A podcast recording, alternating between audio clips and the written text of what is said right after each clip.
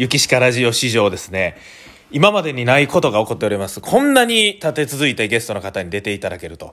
これはもちろんノーギャラでございますんでね、えーどっからもお金出てませんので、もうやっぱり、他の方に出ていただきたいですけど、やっぱり声かけにくいっていうところで、やっぱり一問の師匠方に出ていただける。これは非常にありがたいことでございます。はい。ということで、本日も、えーゲストの方お招きしております。それでは、ゆきしかラジオ、スタートです。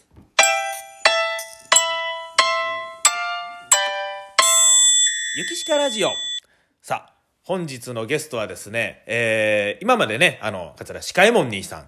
そして、え、大丈夫ですか？ちょっとだいぶ眠たそうな感じになってますけどね。あ、全然大丈夫。あ、それそれはい素敵なゲストはいはい。あ、素敵なゲスト。はい。ありがとう。ちょっとせかされましたんでね。はい。シカエモン兄さん。そして、桂白鹿兄さん。お願いしますそしてですね、初登場がですね、すごいですよ。はい、もう、いや、これ、なかなかもう貴重なですね、ゲストでございます。はい。はい、えー、桂文福師匠の奥様であり、桂司会も兄さんのお母様であります、律子さんでございます。皆さんこんにちは。田中律子です。よろしくお願いいたします。お願いします。いやーちょっとね、もう本当に、もう嬉しいですね。こういう貴重な機会でございまして。今日は文禄くんが、ええ。あの白鹿くんとええ。鹿くんを連れて、はい。ここへはい。たぬき小屋に、はい。たぬきの小屋に鹿3人が来てくれて、はい。とても嬉しいです。ありがとう。いや、もう言っていただいて、もう場所もね、いや、で、ちょっといいですか？で、はい。このね、企画ですよね。僕が、まあ、50回目記念ということで、はい。まあ、あの、塩方に出ていただくというはい。企画なんですけど、はい。これ僕が最初企画したわけじゃないんですよ、実は。はい。僕、朝目覚めて、はい。スマホ見たら、はい。師匠から LINE が来てまして、はい。10月暇やしよ。う、はい雪しかラジオでもまとめ撮りしようぜって来たんですね。はい俺こう、ああ、まあまあでもね、出ていただけるんやったら嬉しいなと思って、じゃあお願いしますって。で、あの、師匠に場所はどこにしますかってこう来たんですね。はいで、いつも僕の家で撮ってるんで、まあまあ家でね、ええ集まって撮るんかなと思ったら、はいそんなことじゃないんだ。はいこれは、ラジオというよりもやっぱりお前らの最近の活動、そんなんを聞きたいっていうのもあるんだわ、と。はい。連絡が来まして、いや、はい。僕が聞きたいのは集合場所のことやねんけどなと思いながら、そのままですね、もう、収録まで1日という状態になってしまいまして、結局場所が決まってないんですね。はい。で、どうしようかなと思って師匠に聞いたら、で、僕ちょっと昨日落語会があってバタバタしてて、で、一問の LINE がありましてね、3人の。はいで、そこで見てたら、なんかいろいろ話が膨らんでまして、なんか大師匠の家で撮るっていう話になってて、えちょっと待ってくださいと。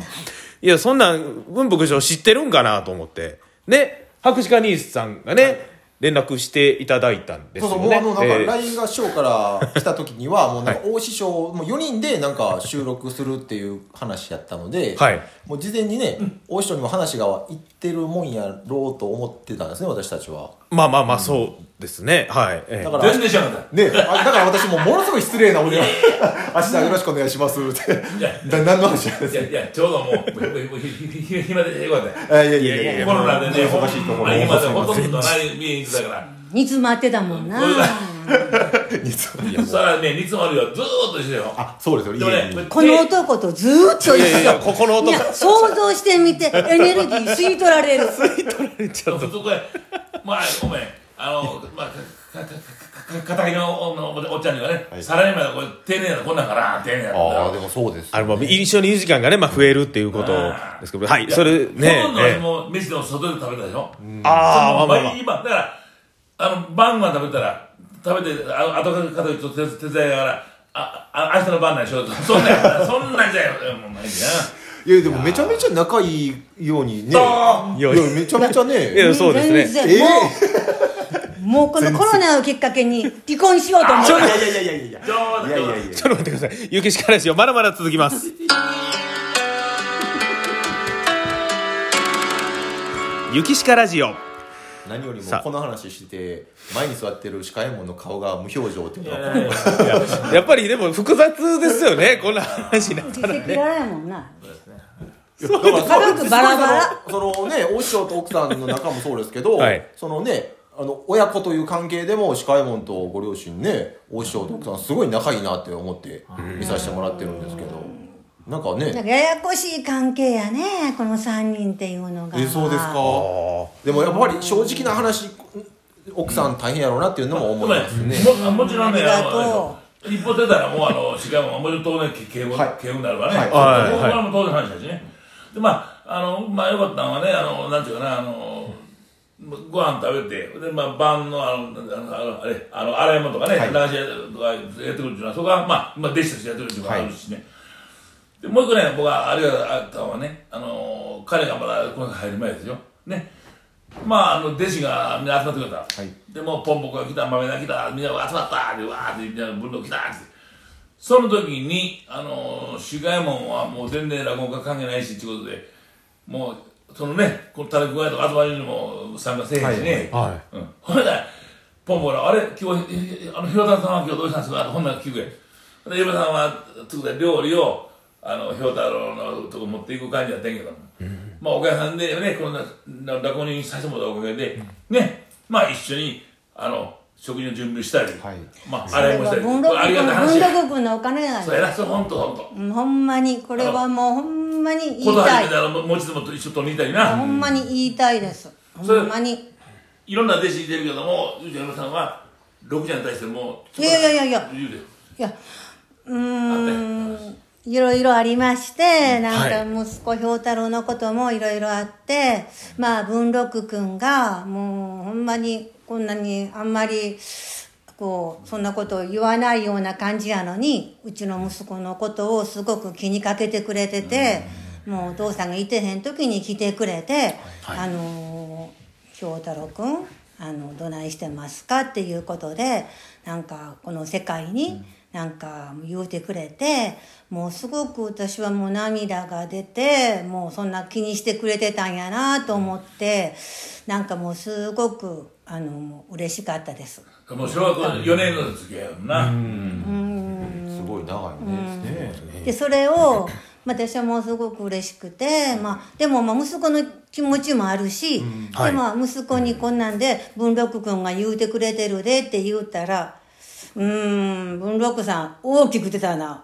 ってなんか言うて なんか笑わしてたのででもまあでもまあそういうやりたなりたいなっていうのはちょっと23回あったんやけどこのあの、この B 福さんが、あの、なんか見て見ぬふりっていうのか、まあ、その気持ちもわかるんやけど、なんかまあいろいろあって、なんか自分と同じ道、なんか厳しいやろうし、まあ気使うし、でも息子はまだ将来のことが何も決まってないし、ちょっといろいろあって、でも本当になんか、うーん、やっぱり、その時は泣けましたすごく。文禄君がそんな風に言うてくれてそのいろんな今までこの子が感じたいろんな経験してきたしんどいこともこの仕事になつくと好転するって言うてくれたんで、もう今のメイド漫談の話じゃないですけど、そうだね、よくないね。うん、もうそれがもう本当の私のまた一つ心の宝物になってもう本当にあのありがたい。その文禄君が今日二人のこの弟子弟子をこんなね握手川君と雪鹿君とこんなはい。はい、え、はい私の話は長いんだ私の特徴は長いということだけほっとけ。ごめんな親親子な感じが出ました。いゆきしかラジオまだまだ続きます。やい。やいやいや。ごめんなえ？ごめんようまとめんねん。ゆきしかラジオ。いやいやそんなことないです。そんなことないですいやもうなんかこういうお話ほな普段聞けないので、すごいちょっとジーンとして聞いておりました、いや僕ね、い。や嬉しい嬉しいのはね、要はあの話が飲みながら打ち上げの時にね、まあ、あの、あれ、師匠のことやねんし、あの、奥さんとかの、あの、あの、あの晩はとかで結構その、おかみさんのことをもう悪く言う子も置いてるわけよね。あんなお晩は、あの、あ息子はね、とか、聞いててちょっと辛いとこあるわけや。まあ、だ誰も言わんよ。そこに、ある時に、もう二十数年前ですよ。ほんだら、おい、ちゃんこや、そうそうちゃんこ、お前どうやねんって言ったら、あわし、僕いてんのに、忘れて。うちはね、あの、奥さんがものすごいええ人やから、もう助かってて嬉しいさーって。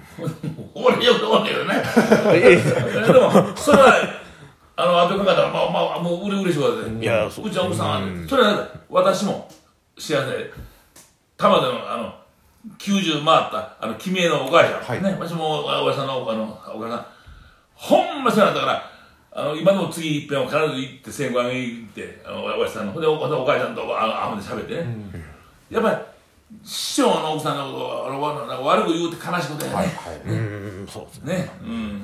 それやっぱりこの世界ってやっぱりその自分の師匠よりも奥さんの方がね、やっぱり厳しくて怖いってね、言い張る方もいてるんで、そう考えたらほんまにうちの一門はね、その師匠文禄の奥さんもすごいね、そうアイですね。レンさん。あアイレンさん。売れっ子ね。ねえ。で一回相談に行こうと思いながらない。いやいやもう。でもね今ねあれ？ね読まない人あるね弟子をもう津川津川孫みたいにね。ああのあれーがあーなるほどなるほほどなるほど、はい。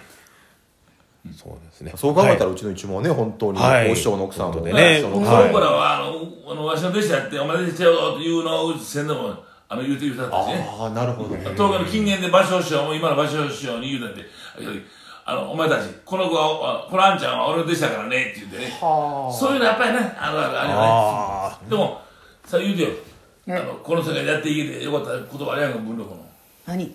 言うねあの俺奥さんがおったからって言うて。なんで言うのんちゃうんでまあまあ言うてくれて本人が。え？あ最後にその師匠が。はい。はい。文禄君が、まあ、お父さんはい。厳しかったので、はい。あのでもこうやってやってくれたのはあのー奥さんがいてくれたからあのこれ続けられましたというのが私の心の宝物の一つです。ね。あはい、あんな文禄君、はい。ほんまでも立派になって今日来てくれてほんまに嬉しいです。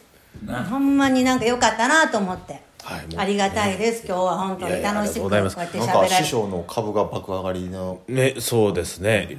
なんかご不満でもございません。でも、いや、でも、ダメだわさ最初はね、アウトだわ前日に突然ここになったっていう話からこんな話になったということで、はい。なんとか急やもん。急でございましたけども、ね突然はいでしたけれども、。な文福一門これからもよろしくお願いします。岸川ラジオ、お時間